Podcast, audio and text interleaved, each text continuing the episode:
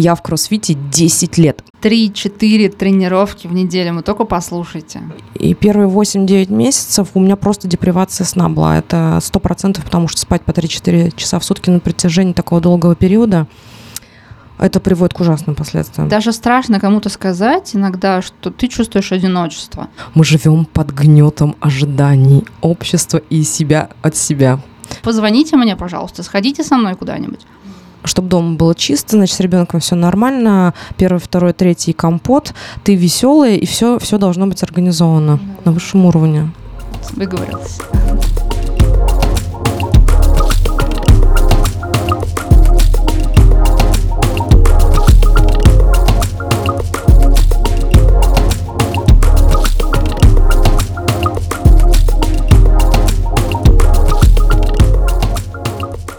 Привет!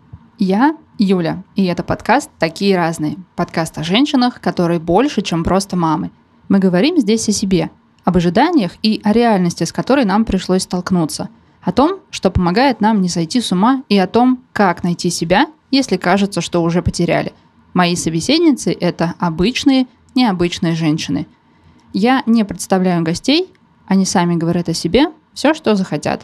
Итак, привет! Привет, меня зовут Илина, я мама кроссфитер. Здорово, мамы кроссфитера у меня еще не было. Да, а, я не профессиональный спортсмен, не тренер, но я энтузиаст своего дела. Сколько ты занимаешься кроссфитом? А, я, в общем, сегодня залезла в свои дневники тренировок. Я раньше их вела религиозно до последнего времени. И вот а, оказалось, что я в кроссфите 10 лет. А в фитнесе м- с 2013 года в кроссфите, с 2008 в фитнесе. Что такое кроссфит в моем воображении? Mm. Это такие очень накачанные мужчины или женщины, которые берут какую-то огромную шину от трактора и, значит, толкают ее по спортивному залу. Вот у меня какая-то какое-то такое представление. В чем отличие просто фитнеса, кроссфита и, например, бодибилдинга? Слушай, ну кроссфит это тоже фитнес, если а, английскими оперировать а, какими-то такими словами, да. Это то, что помогает тебе фитнес, это то, что помогает поддерживать тебя fit, то есть форме хорошей. Так что в этом плане кроссфит это тоже фитнес. Но если вот с точки зрения, допустим, российского человека, да, фитнес — это что-то, когда ты приходишь в тренажерный зал, занимаешься с тренером или один на тренажерах, или ходишь на какие-то занятия, может быть, групповые. Мне кажется, это так воспринимается. Кроссфит — это методология, разработанная американцем э, Грегом Глассманом. Он э, разработал систему, в которой включались упражнения из гимнастики, тяжелой атлетики, пауэрлифтинга, допустим. А, а, да, точно, еще есть пауэрлифтинг. Да, да, Ой, да. Так много от, от, ответвлений разных. Да, а потом эта методология переросла в что-то, а, что помогающее людям приспособиться к жизни. То есть сделать вот эти функциональные движения, движения, которые несут какую-то функцию. Если ты хочешь правильно поднять предмет, который лежит на земле, особенно если он тяжелый, ты должен знать, как это сделать, чтобы не навредить себе. Ну и чтобы как бы этот предмет откуда-то там от точки А до точки Б донести, быть способным на это, да? А, ну то есть кроссфит это это э, включает, да? То есть я думала, что кроссфит это только бездумное тягание каких-то больших э, гирек, штанг или чего-то еще. А это ты имеешь в виду то, что поддерживает здоровье и ну, помогает себя в обычной жизни подготавливать к каким-то резким движениям и не, ну, там, когда ты понимаешь не, какие-то... Не к резким, а вообще к движениям жизни, я бы сказала. Э, там может быть все, там, там есть и тягание, и гантели, и гири, и все повестка последних дней в кроссфите а, в том, что нужно конкретному человеку. Кому-то, если ты на профессиональном уровне занимаешься, да, это будет в любом случае не бездумно, это будет тягание там и штанг, и гирь, высокотехнические гимнастические упражнения и тяжелая атлетика на профессиональном уровне и так далее. А кому-то, если это пришел человек, с уже имеющимися заболеваниями, э, ребенок, э, пенсионер, ну, человек в возрасте, допустим, или просто обыватель, э, ему не все из этого арсенала нужно. И используется то, что нужно ему для его целей. Поддержание здоровья, хорошей формы или выход на новый уровень формы, если человек хочет там похудеть, лучше выглядеть и так далее. А почему тебя привлек именно кроссфит? Почему не йога, не знаю, бег, еще что-то? Вот мне подошло по темпераменту это по темпераменту. Мне нравится, что постоянно меняется все. не монотонно это. В кроссфите культивируется вот это, вот это понятие сообщества, эта тема. Когда ты приходишь в какой-то зал, с кроссфитерами, тебя как бы радушно встречают, все готовы тебе помочь, проводите как-то время и так далее. Ну, в общем, этот, э, это тоже стимулирует людей оставаться в теме. Что-то, что сближает. Да. А ты не рассматривала возможность, например, преподавать? Потому что очень многие люди сначала занимаются каким-то хобби, а потом с этого хобби становятся или профессиональными там, спортсменами, или еще кем-то. А, вот не рассматривала такую возможность? Или тебе это не очень близко? Ну, ну я думаю периодически об этом, но стоит сказать, что вот я люблю профессионалов в своем, в своем деле. Я по профессии лингвист, филолог, а, значит, по первому образованию русский язык, литература, и а, второй диплом у меня переводчик. С какого на какой? Английского языка. А, круто. Круто, от филолога. Да. У меня был, а, были годичные курсы повышения квалификации, государственный диплом, поэтому у меня не два языка, а один английский. Вот. А для того, чтобы, мне кажется, ну, мое такое убеждение, чтобы кому-то что-то давать, ты должен иметь хорошую базу. Да-да, быть суперпрофессионалом, чтобы никого не покалечить. Да, либо физкультурная, либо, может быть, спортсмены какие-то профессиональные приходят в это, которые с детства в этом. Короче, надо учиться. Я училась очень долго на другому. Много самоучек, много людей, которые начинают э, уже тренерскую деятельность вести, потом в ходе дела наращивают свою квалификацию, но мне с моей ответственностью это вот честно тяжело было бы так сделать. Я об этом думаю, мне об этом говорят. Возможно, это произойдет, но пока нет. Слушай, а можно я вернусь к твоей лингвистической, филологической деятельности? А да. ты училась на филолог русского языка и литературы, а английский ты где учила? Откуда ты его так хорошо знаешь? У меня папа делал сильно упор на, язы- на языки ну, какая-то склонность, наверное, у меня была. Вот в школе я, во-первых, хорошо очень занималась английским, ходила на кружки английского. Немецкий у нас был второй язык. Я тоже хорошо как бы... Ну, меня даже учитель оставлял вести у младших Я классов. завидую тебе белой завистью. Я забыла немецкий, если что, может, только читать смогу. Но вот английский, да. А потом э, при поступлении в университет у нас, естественно, куча языков всяких было, потому что мы изучали и латынь, ну, помимо русского. Да, по-моему, даже французский там, да, затрагивается? Или ты выбираешь? Мы выбирали тоже второй язык. У нас был английский, еще второй язык. У нас был башкирский, у нас была латынь. Мы изучали и корни русского языка, то есть у нас старославянский был. А мы изучали один из э, языков славянской группы, западнославянский. То есть мы выбирали польский, чешский, сербо-хорватский и болгарский. Один из этих языков. То есть ты постоянно в языковой среде находишься. Конечно, это поддерживало. И плюс, естественно, огромный толчок был, а, а, это когда я в 2000, с 2010 года начала ездить в Америку. Сначала по программе обмена культурного, а потом у меня уже появились друзья, я просто ездила. То есть а, это был огромный толчок для развития, для раскрытия языковых чакр там, уже заложенных изначально. Mm. Вот, ну и дальше все. Потом я поступила в БГПУ уже на переводчика. А работаешь ты, используя русский, английский? Ну, то есть э, какая у тебя сейчас профессия, чем ты занимаешься? Я сейчас не занимаюсь ничем а. в плане работы. А, я занимаюсь воспитанием сына и занимаюсь спортом. Пока так. Mm-hmm. Но mm надо сказать, что у нас а, такой специфический момент. Я с ребенком одна. У нас есть папа, но большую часть времени, превалирующую 97% одна. Вот. И у нас, э, у меня вот нет близкой семьи, я достаточно рано потеряла родных, поэтому, да, вот так. Ну, я думаю, я вернусь к профессиональной деятельности. Я вот тоже слушала твои подкасты и набросала, чем я занималась. Кто-то тоже из участников подкаста говорил, что на недолго работал, на каждом месте работы по полтора года максимум. Вот у меня тоже такая ситуация. Вот этот больной немного вопрос для меня о профессиональной состоятельности потому что у меня тоже не получалось долго задержаться на одном месте. Но за, за, за время значит, моих работ у меня было...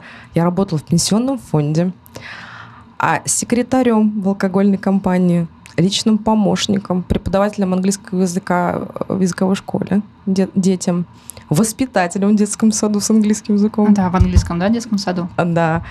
Может быть, тебе нужно было создать какой-то, не знаю, онлайн-курс английского языка или что сейчас все, все, все создают. Все что-то делают. Я смотрю, все создают, запускают какие-то курсы, учат вязать, шить, рисовать. Э. В общем, я сижу и думаю, надо тоже что-то запустить, только я, кажется, ничего не умею. А я знаю, о чем думаю? О чем? О чем? Все, все время что-то делают. Вот кто-то слушает сейчас, допустим, нас думает, блин, она занимается спортом там. А кто-то создает курсы, я думаю, а кто-то так профессионально состоялся и так далее. Мы живем под гнетом ожиданий общества и себя от себя.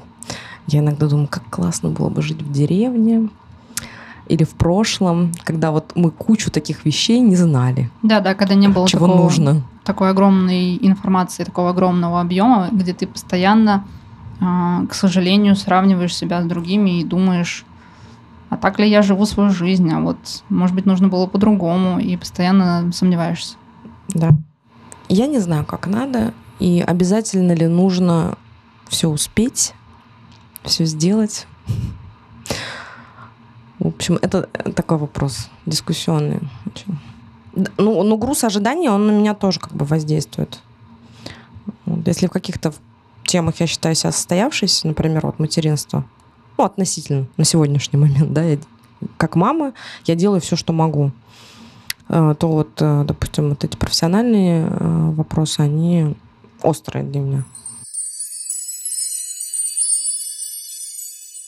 Я вообще была не спортивным, не спортивным человеком, ребенком, потому что у меня были определенные противопоказания. Я даже какого-то момента на физкультуру перестала ходить чему жутко радовалась, потому что, естественно, у меня там два часа там освобождались неделю, там физра шла подряд два урока, а, вот.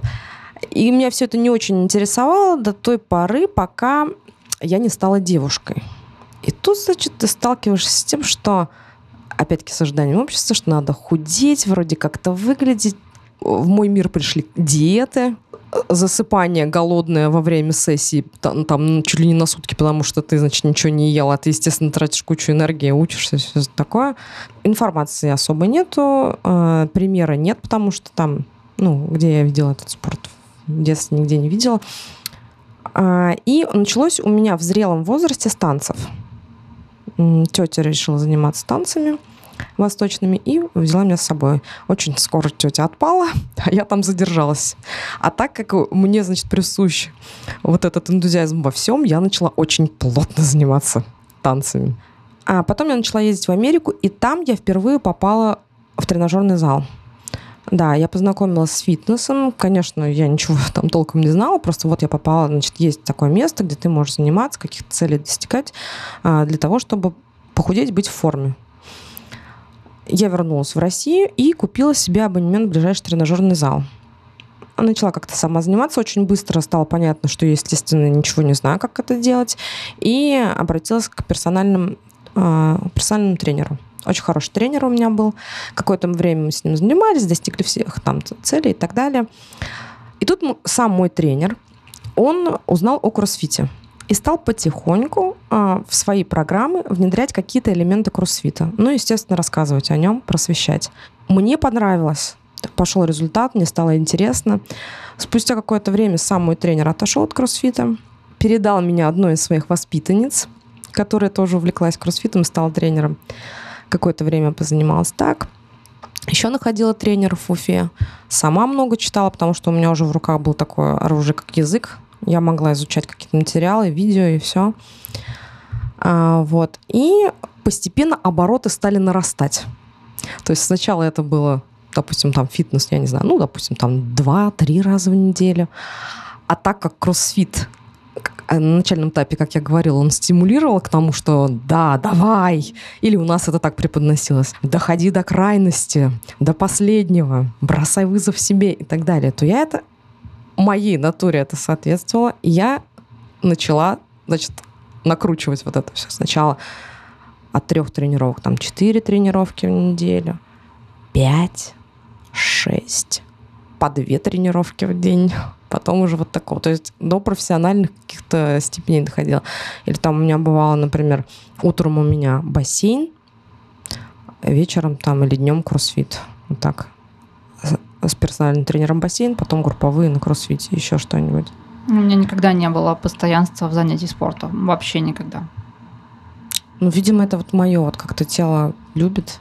Но, но еще до кроссфита я вот э, опять-таки хочу подчеркнуть, ну это же вот от человека зависит. Вот если ложиться на какую-то почву, я занималась танцами очень так увлеченно. Туда был вложен этот энтузиазм.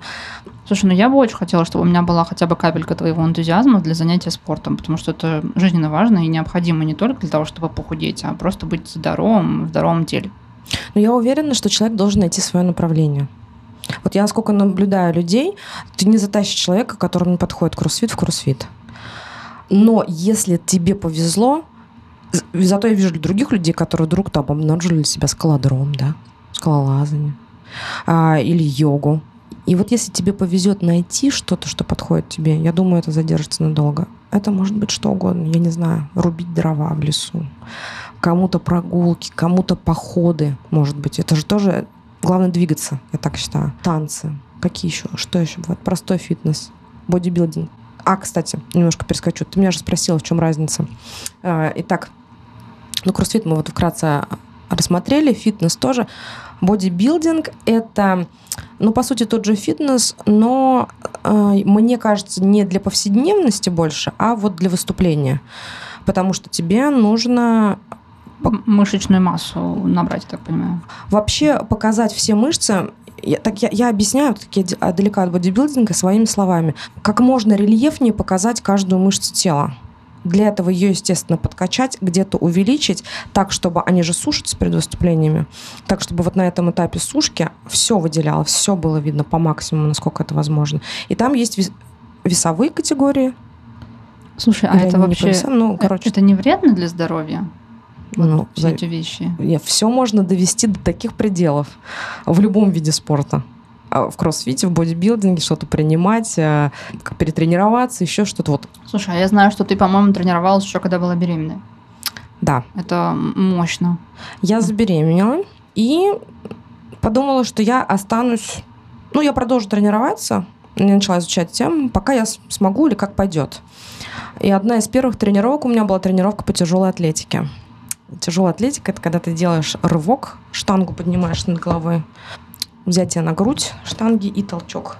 Тоже вынесение над головой с тяжелыми весами. Хотя у меня нет ну, вопрос того, насколько веса были большие, он относительный все-таки для моего уровня, но тем не менее.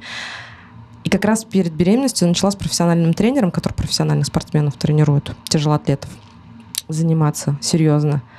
Я пришла на первую тренировку и в тяжелой атлетике, э, когда штанга проходит мимо тела, ты задеваешь, есть такое понятие отбив. Ты задеваешь э, вот, практически паховую область и выносишь там штангу наверх. И вот эти приближения к животу меня сразу насторожили. Я подумала, нет, я боюсь, я не смогу. Хотя есть люди, которые в беременность продолжают заниматься тяжелой атлетикой, но это не я. Я подумала, что я сюда не вернусь, пока на этом все. А, ну, попробую адаптировать то, что... То, что можно адаптировать, да, то, что чтобы можно. было безопасно. Да.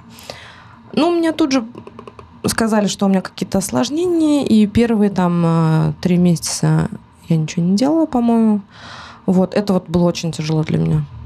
То есть не двигаться, ну, не то, что не двигаться, но при таком уровне активности до беременности по 5-6 тренировок в неделю, иногда по 2 тренировки, Слушай, я сейчас вообще впервые воочию вижу человека, который способен, которому нравится, который любит и стремится э, заниматься так часто. Вообще первый раз вижу. Да, ну тут вот вопрос тоже возникает, знаешь, наверное, кто-то послушает, это не очень здорово. Ну, это не очень здорово, мне кажется, это реальная тема, какая-то одержимость в этом присутствует.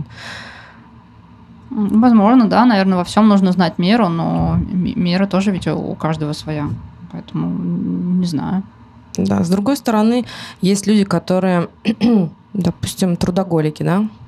Слушай, ну спорт это, наверное, просто твой образ жизни. Ну, как бы ну, это ну, твоя это жизнь. Возможно, да. это и нормально. Не знаю, кто я, чтобы судить, не знаю. Я тоже не знаю, но я иногда просто задаю себе такие вопросы. Ну, в любом случае, в беременность э, мне, значит, первые несколько месяцев пришлось это все убрать, потому что так сказал врач, и я слушаю врачей. Ну, есть те, кто, может, не слушает, э, рискует, но я, я боялась. И какое-то время я не занималась вообще. Меня положили на сохранение, все нормально было, забегая вперед. И тут я оказываюсь в ситуации, когда я лежу на сохранении, и ты лежишь в палате с людьми, которые в угнетенном состоянии находятся, потому что они ну, есть угрозы Mm, какие-то. Да, страх, боязнь. Да. Часть из этих людей, как я, лежит там на самом деле все нормально, они скоро выйдут у кого-то реальные, там серьезная история.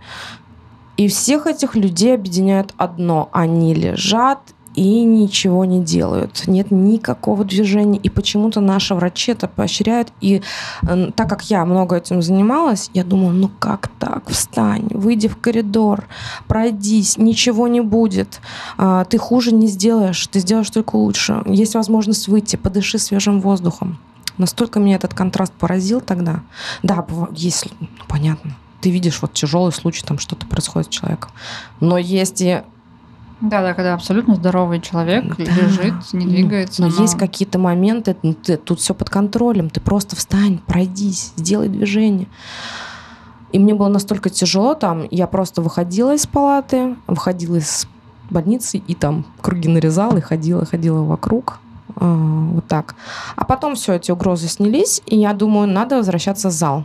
И плюс мы знаем, сейчас даже уже наши врачи-гинекологи говорят о том, что если у вас есть какой-то привычный вид деятельности, Ни в коем случае нельзя его бросать. да, вы можете его сохранять. И вот опираясь на это, я начала возвращаться к тренировкам, адаптировала, и все, и работала, в принципе, так же все, что можно было делать. Со штангой работала, и жимы лежа там, и становые тяги. Вот ты говоришь, Что? а я это представляю, и мне прям страшно, не знаю. Ну да, но если страшно, вот не надо делать. То, что мне было страшно, я не делала. То, что я себя чувствовала уверенно, я снизила веса, интенсивность, убрала определенную упражнение. Я не бегала, например. Вот я, допустим, с бегом у меня плохо обстоят дела, и это мне непривычный вид нагрузки.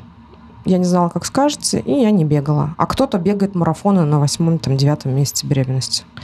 И тренировалась почти до конца. В принципе, сначала даже по пять тренировок, да, сохраняла я потом там, может, 4 и так далее.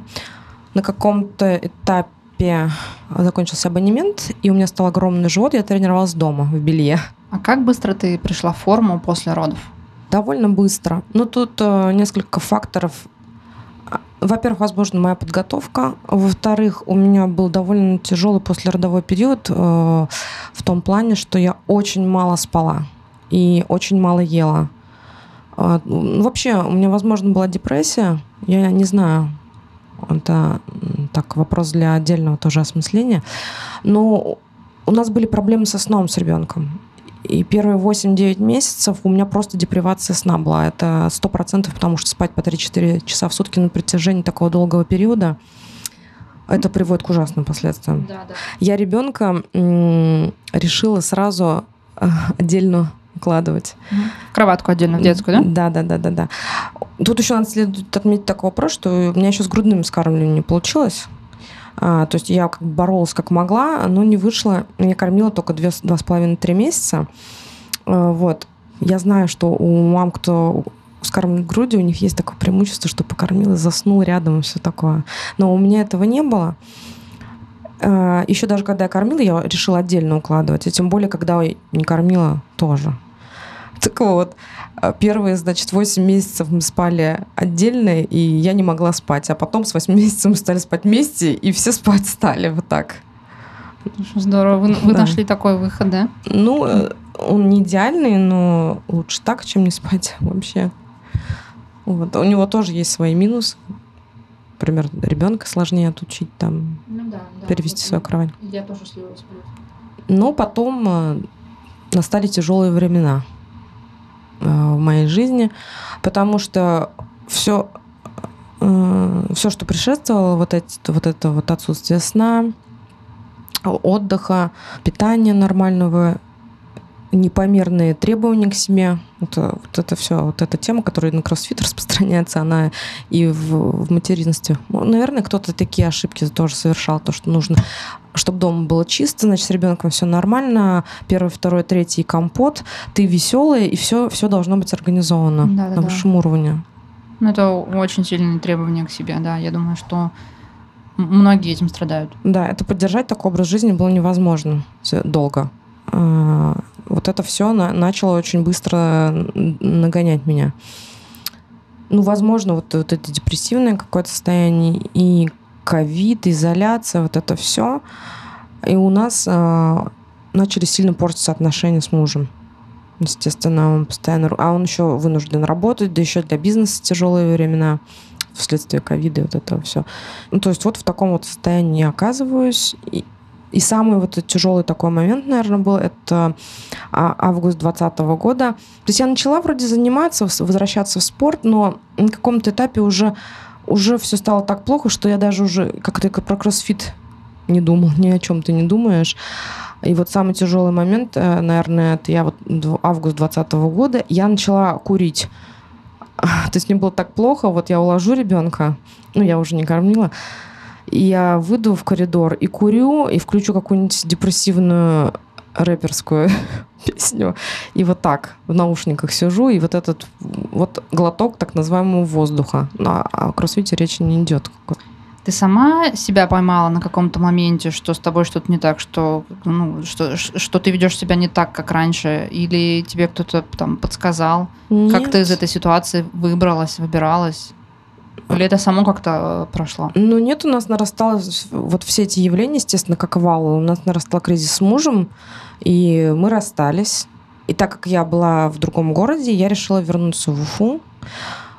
А у меня еще это одиночество, потому что я в другом городе, хоть и несколько лет, да, у меня уже новый круг, но тем не менее, у меня нет, э, с одной стороны, у меня уже новая семья, да, маленький ребенок мой, новый как бы мир, новая семья и муж, а с другой стороны нет тех, допустим, ну нет мамы, сестер, братьев, которые что-то может такой тяжелой ситуации поддержать, плюс из-за изоляции вообще все как бы реже стали встречаться, выезжать. Ну да, каждый в четырех стенах да. справлялся как мог. Я вернулась в Уфу, и у меня начался новый этап, когда я стала мамой, которая одна, с ребенком. И мне нужно было как-то себя внутри поддерживать. И опять я постепенно тоже вернулась в курсвит. То есть потихонечку, ну что-то я делала, но это было, конечно, по сравнению с тем, что было до этого, представляешь, это было ничего. Ну, это, это поддерживало тебя, да? Это было таким неким выходом? Да, сильно. Э, когда ты в тяжелой ситуации или когда ты устал дома с ребенком, что-то, ну это вот так вот, да, сильно мне помогало и помогает. И постепенно тоже я начала восстанавливаться. Но у меня уже с тех пор приоритеты, конечно, очень сильно поменялись, потому что, во-первых, у меня ребенок, которому нужно время. Э, которому нужно вообще все. Которому нужно все, да я тоже не готова жертвовать собой во имя кроссфита и травмироваться, например, просто так. Если я просто так сейчас травмируюсь, это что значит? Это все жизнь останавливается. Я одна, я болею. Как, что будет с ребенком? Ну да, да, потому что материнство накладывает требования. Да. Да и в целом, естественно, все это, все, ну, как это и многое отошло там на второй, третий, четвертый план. Ну да, то есть жизнь, жизнь в корне поменялась. Да. А как ты чувствуешь, в тебе самой что-то изменилось?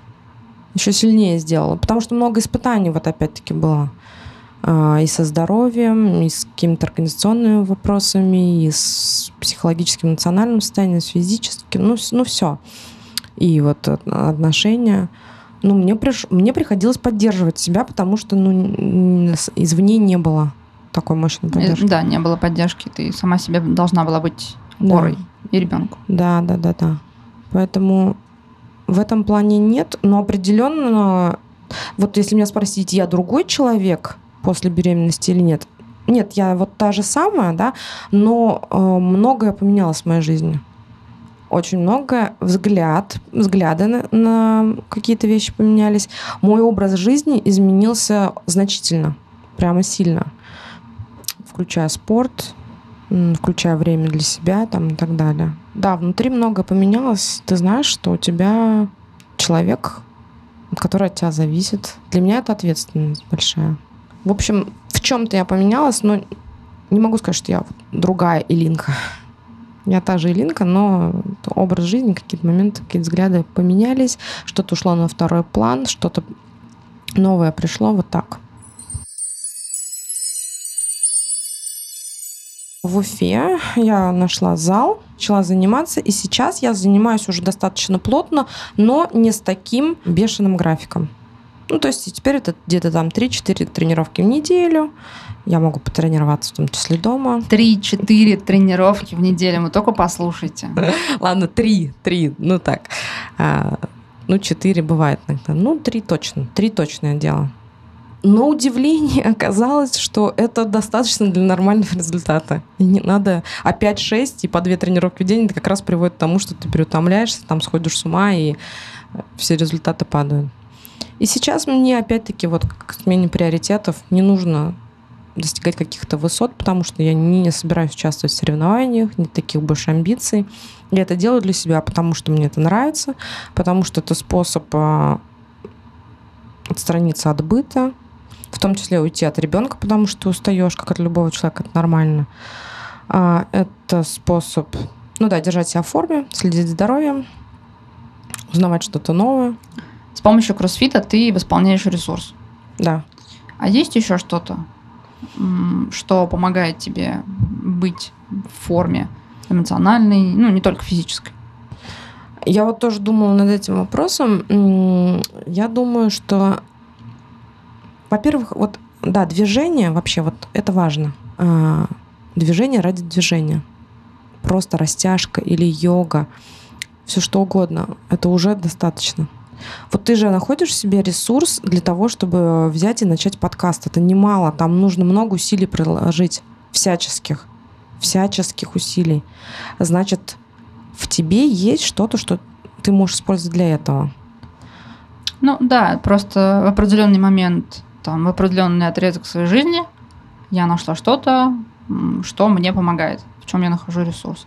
А, но я думаю, что мне кажется, что это не продлится так долго, целая вечность, как ты и кроссфит. Ну, вот поэтому стоит на, пробовать разные и найти что-то свое, я думаю. Но это в любом случае продлится всю жизнь, потому что тебе надо поддерживать свое тело в здоровом состоянии. Это прежде всего. Я вот не ставлю какие-то там вехи типа рекордов, да, а тебе нужно заботиться о теле. Так же, как наносить там крем или там ходить по врачам, все такое. Я это вот в первую очередь так воспринимаю. Да-да-да. И еще, по-моему, очень много исследований на, на ту тему, да, что когда ты двигаешься, это повышает э, эндорфины. Угу. Когда ты занимаешься чем-то физически, плохие мысли, это просто все покидает твою голову. Определенно. Или вот, например, я человек с повышенным, как мне кажется, уровнем агрессии. Я прихожу в зал, это выходит там. Лучше там, чем на ребенка или на кого-то еще. У нас вот функциональная зона, где кроссфитом я занимаюсь, находится напротив ринга, э, где занимаются всякими единоборствами. А, боксом, тайским боксом, еще что-то. Там такое количество женщин приходит на персональные групповые тренировки. Да, кстати, я тоже слышала, что вот сейчас э, много кто занимается кикбоксингом. Девушки худенькие, хрупенькие, в вот представляешь, какой выход вот этой негативной энергии там? Да, вместо того, чтобы лежать, скроллить ленту, писать какие-то отвратительные комментарии, да, просто поднять понятно. попу, пойти. Слушай, ну поднять попу и пойти, это не, трудно все-таки, мне кажется. Вот у всех вот свои какие-то провалы и подъемы. Для меня это проще, а для тебя проще что-то начать новое. Я бы уже там тысячу раз, например, была бы тренером или еще что-то, но я придумываю себе какие-то моменты и не делаю это. А ты, может быть, сделала. Ну, тебе там сложно пойти там покачать попу. Вот на какие-то слабые моменты, которые надо, надо как-то прорабатывать. Да, у каждого свое. Мне вот тяжело собраться, мне кажется, в спортивный зал. То есть я знаю, что мне обязательно нужно это начать делать, потому что у меня вот там вторая беременность прошла, mm-hmm. да, там вторые роды. А обязательно тело нужно привести в порядок. Да, дело, дело даже не в том, что там дряблая кожа или еще что-то, а мышцы просто не работают. Мышц спины вообще в принципе нет я целый год таскаю ребенка на руках, да, я сгорбленная постоянно. Я понимаю, что мне нужно, но почему я не иду, я не понимаю, что это такое прокрастинация, что это такое синдром отложенной жизни, и что это. Ну а вот, и, вот этот момент какой-то ипохондрии, заботы о здоровье у тебя нету такого? У меня что-то портится сейчас. У меня есть. Это можно проработать профилактически. У, у меня есть определенный страх, да, то есть э, вот второй раз став мамой, я понимаю, что у меня теперь еще выше ответственность, и мне нужно быть здоровой. Угу, ну я вот. понимаю это головой, но видишь, э, я сейчас с тобой сижу, записываю подкаст, а не плаваю в бассейне и не занимаюсь тренером. Кстати, ну, в оправдании себе я скажу, что два дня назад Я сходила в ближайший фитнес-зал, уточнила эм, по поводу занятий бачатой. Вот, вот. И планирую, когда закончу ГВ, наконец-то уже, планирую раз в неделю уделять себе время и ходить хотя бы на бачат. Расскажи, пожалуйста, о моментах, когда ты чувствуешь себя счастливой. Не обязательно в кроссфите, угу. не обязательно в материнстве, а что-то, что тебя, может быть, еще наполняет. Ну, вот у меня бывает такие моменты. Я не знаю, как другие люди себя чувствуют счастливым. У меня вот бывает такое иногда или хорошее настроение, да, или та же тренировка, или просто все получается. И на мгновение тебя охват, все здоровы, ты здоровый, все нормально. Такое чувство, я, вот, я думаю, что это счастье в моем понимании. Вот меня как волной так. Ну вот что дает материнство? Ты заново, это способ вернуться в детство и проживать эти моменты, к которым ты уже привык. Природа, сезоны, праздники. Я настолько в этом вот, ну, это удивление, которое ты в, ребенке, в глазах ребенка, интерес, и ты за, ты рассказываешь, ты в этом живешь, ты это готовишь, делаешь. Это просто здорово. Я вообще тащусь от этих моментов, что можно все это проживать. Еще плюс ты становишься гуру, ты ни черта не знаешь, но в глазах ребенка ты знаешь все. Да, но это до определенного момента. Ну, конечно, да. Пока ребенок не поймет, что Google знает больше, чем мама и папа. Ну, этим тоже можно понаслаждаться. В общем, я еще хотела сказать про такую вещь, как а, одиночество. Вот, наверное, часто с этим мамы сталкиваются. У меня вот два момента. Это такой сложный вопрос. С одной стороны, когда это вот испытание или трудность, да, с которой сталкиваешься. С одной стороны, ты хочешь одиночества, когда у тебя дети. Я не знаю, может быть, не все, но я да. Я поняла, что я интроверт, и мне нужно пространство. Нет, смотри, одиночество... Ну, подожди, вот когда ты сказала одиночество, я подумала это сразу в минус. Ну, то есть... Это я потом скажу, да. Да, а ты имеешь в виду одиночество, тебе нужно побыть наедине с самой Для собой. восстановления, да. да ну, Полезное ну, одиночество. Да, всем, конечно, всем это необходимо, тем более маме. Вот это вот открытие такое, насколько я интроверт, насколько мне нужно пространства много достаточно, чтобы отдохнуть у меня есть подруга, у которой трое детей, и до родов мы с ней э, встречались, и она говорила, Элина так устала, они меня все время трогают. Да-да-да. Они меня все время трогают, они хотят обняться, они хотят поцеловаться. И я, я не понимала, я думала, как это, все время эта тактильность, это она же, Это же меня. так мило, ты смотришь да, со стороны. Да, да, я думаю, как, представляю, как эти детишки бегут. А потом я поняла. И это у меня один ребенок, а у кого-то два, три и больше. Да, есть такой термин, по-моему, называется затроганность, что ли, когда mm. женщина с младенцем, она просто физически не терпит, когда к ней кто-то прикасается, потому да, что это да. невозможно. Тебя... Так она и говорила, так да. она написала. Уже даже муж вот уже даже какие-то тут вызывает. Э, это в плане того, ну, положительное одиночество, которое вдруг начинает требоваться, и вдруг ты понимаешь, что оно не может у тебя по щелчку пальцев возникнуть, когда ты становишься мамой. А с другой стороны, это вот негативный момент, это да, одиночество, когда ты изолирован и не можешь уже общаться, опять-таки, вот кто-то тебя оставляет вдруг в этом новом статусе, с кем-то ты хочешь и не можешь пообщаться, все становится сложнее, и ты вдруг очень сильно с одиночеством соприкасаешься. Да, я вот сейчас в очередной раз поною, я, кстати, размышляла об этом буквально вчера. Даже страшно кому-то сказать иногда, что ты чувствуешь одиночество. И ты как будто бы уже сначала ждешь, что оно пройдет. Сначала думаешь, что это все ерунда, все в порядке. Потом ты уже как будто бы, знаешь, открытым текстом говоришь миру, что ребята, эгей, я здесь, посмотрите на меня, мне немножко внимания хочется, там, позвоните мне, пожалуйста, сходите со мной куда-нибудь. Mm-hmm и ты сталкиваешься вот этой, с этой стеклянной стеной и ничего не можешь сделать, и ты просто находишься в ожидании того, что когда-нибудь твой ребенок пойдет в сад, когда-нибудь ты пойдешь на работу, когда-нибудь кто-нибудь тебя заметит и даст тебе немножко времени, чтобы выйти и просто подышать воздухом. И еще такой момент, даже когда есть близкие рядом с тобой, тебе все равно приходится отпрашиваться. Угу.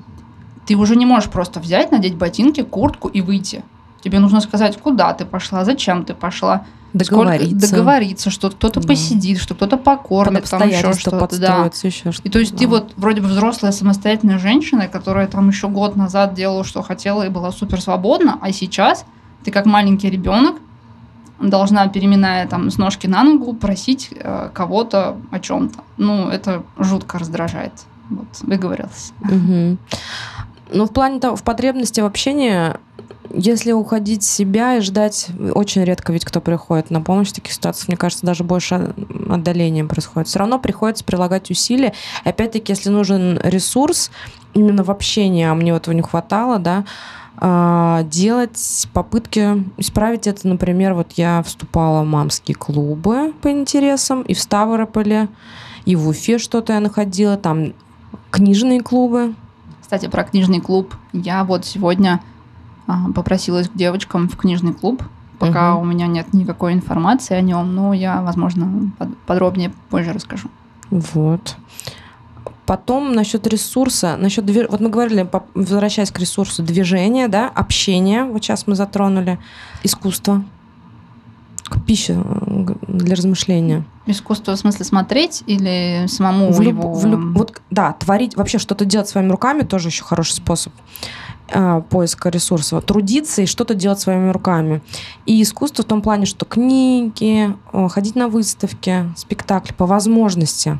Ну, книги все-таки.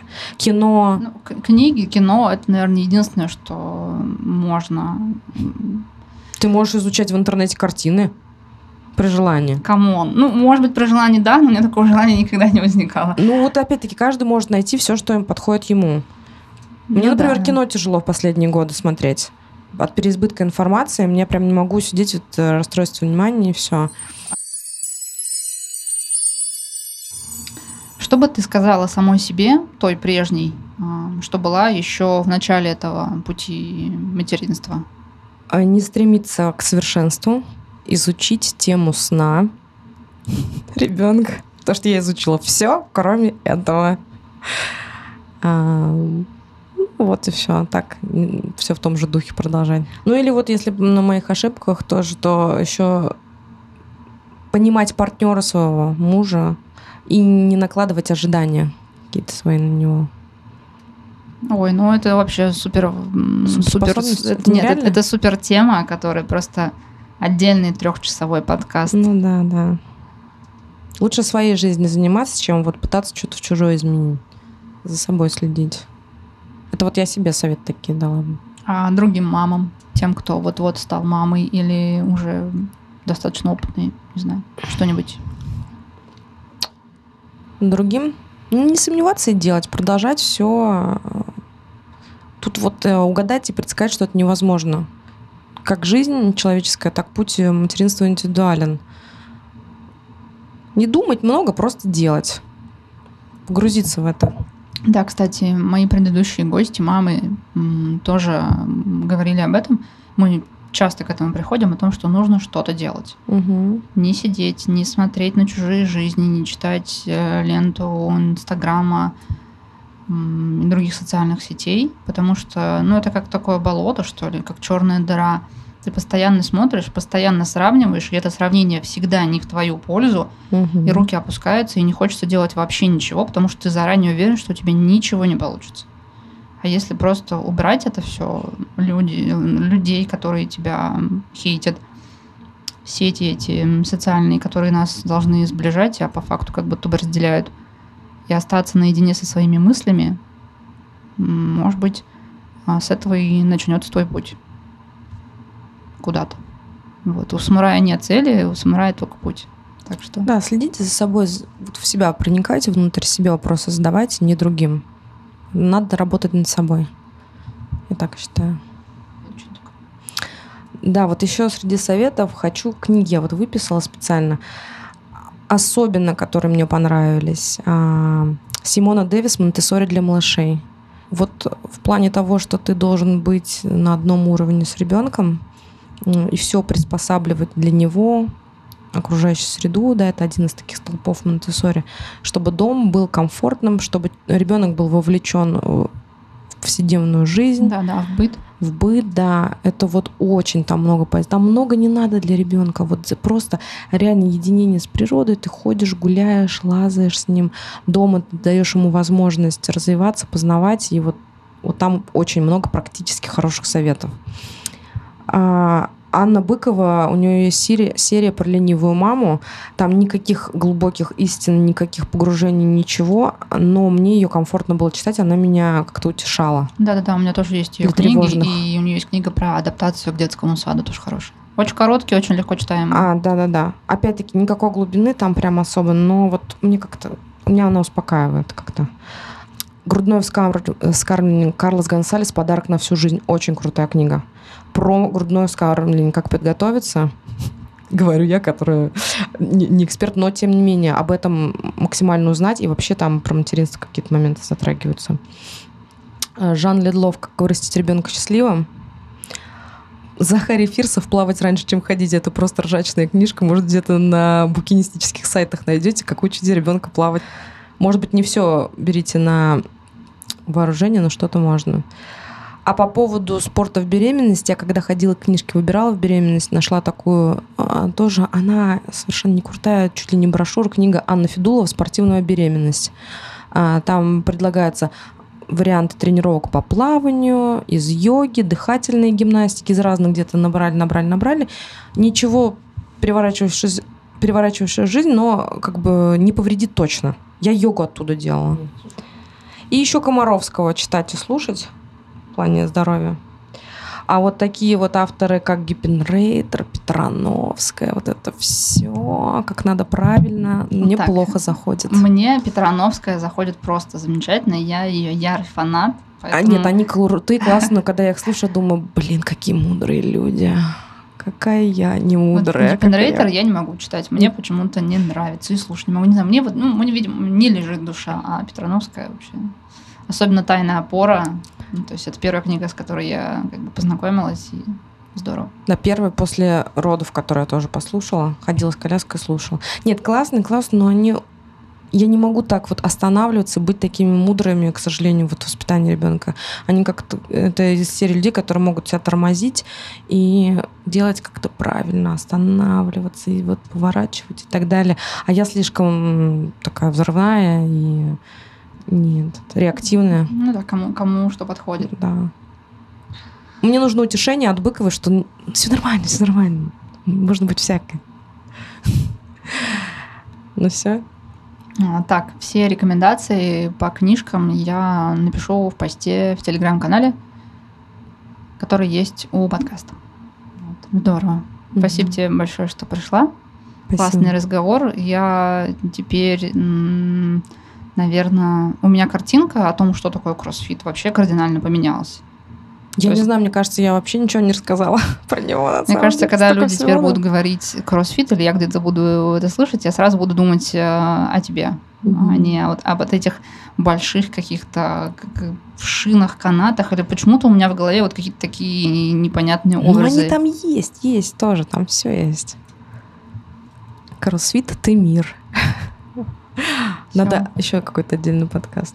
А, спасибо всем, кто слушал. Надеюсь, вам было интересно. Такие монологи про меня, про кроссфит. А, Может быть, он вам открылся с новой стороны. Может быть, нет. Но всем желаю найти а, для себя интересное направление в спорте или в жизни в 2024 году. Всем спасибо. Пока. Пока. С вами был подкаст «Такие разные». Спасибо, что дослушали этот выпуск до конца. Надеюсь, он вам понравился. Также заходите на телеграм-канал подкаста, там можно обсудить эпизод и поделиться своим мнением. И помните, мы очень похожи, но при этом такие разные.